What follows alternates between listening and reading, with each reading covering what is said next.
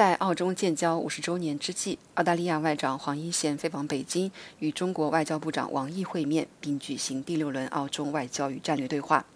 这是在十一月两国最高领导人在 G20 峰会期间会晤基础上的又一次对话。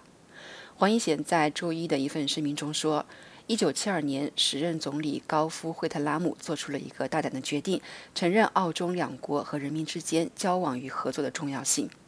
澳中之间的贸易以及人文、文化和商业纽带为两国均带来了巨大益处。”事实上，在一九七一年七月，时任反对党领袖的惠特拉姆便出访北京，这也为其在次年上台担任澳大利亚总理后推动两国正式建交而打下基石。而推动惠特拉姆一九七一年的这次出访的，正是在历史上富有传奇色彩的乒乓外交 （Ping Pong Diplomacy）。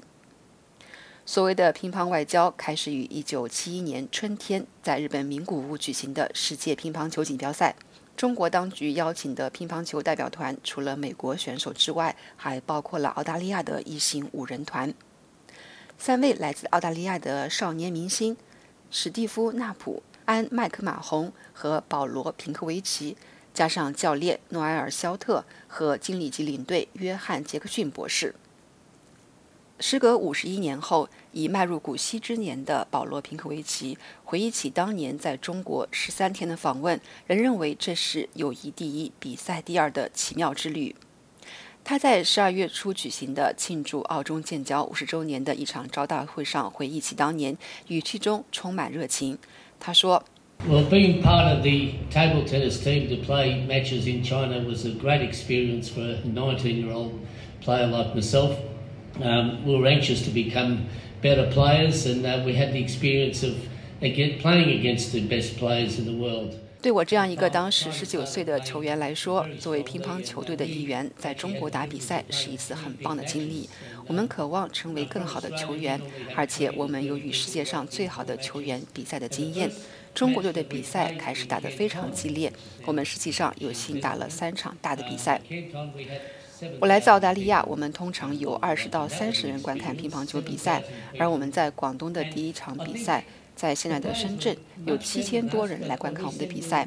那一次七千人围观的经历，我认为那些球员比我们强得多，但我们给他们送去了第一场比赛，比分五比四。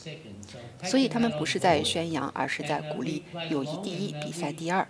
其次是，所以我已经接受了这一点。我们一起打球，我们看起来很棒。你把球放在正确的位置，我们看起来很棒。人们在鼓掌，这是一次非常棒的经历。We looked fantastic. You put the balls in the right places, and uh, we looked great. And uh, and there was people clapping, and it was great experience. And the second match was Shanghai.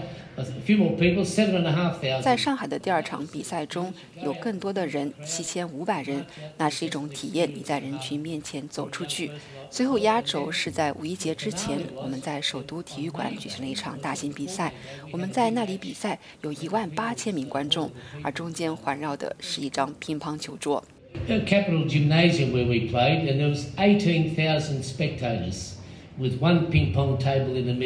据澳大利亚乒乓球协会的信息，这场现场一万八千人围观的比赛，实际上也通过了电视向全中国的观众转播。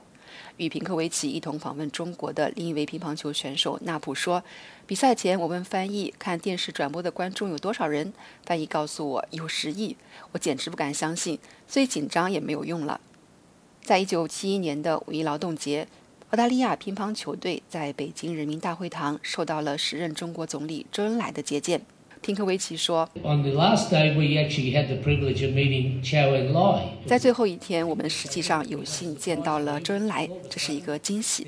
他们说：‘看，我们有一个惊喜给你们。’突然，周恩来就出现了，我们都与他握手。而令纳普最难忘的是周恩来向他提的一个问题。他说：‘他问我你怎么留着长头发？’”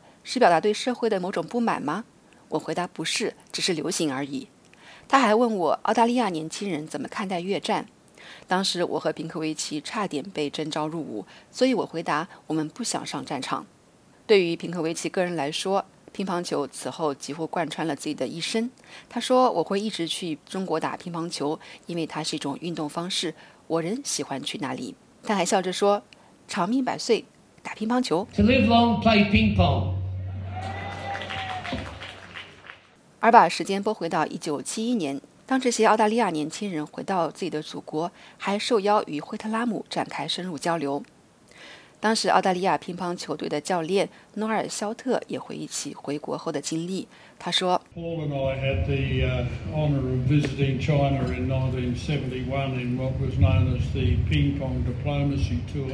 保罗和我都有幸在1971年访问了中国，这被称为“乒乓外交之旅”。而在那次旅行之后，我们被邀请访问马耳他大使的房子，高夫·惠特拉姆和玛格丽特·惠特拉姆也在那里。我们给他们看了一些关于我们旅行的影片，交流了我们在中国所做的事情，且表示享受其中。从那时开始，惠特拉姆在接下来的一周宣布他将访问中国。当他在次年成为总理时发布首次演讲，他宣布他们将在澳大利亚和中华人民共和国之间建立外交关系。Mr. Whitlam's first uh, speech, he announced that. Uh, they would be establishing diplomatic relations between Australia and the People's Republic. 之后，纳普和平克维奇都成为了澳大利亚乒乓球名人堂的成员。他俩一起打球多年，与前教练也保持着联系，并且定期举行聚会，谈论他们的经历。他们说，讲述当年的历史之旅，是希望可以让年轻一代知道，体育可以打破障碍，让人们团结起来。平克维奇说。我们只是对运动感兴趣的普通人。事实上，体育可以促进和平与善意，这就是世界应该做的一切。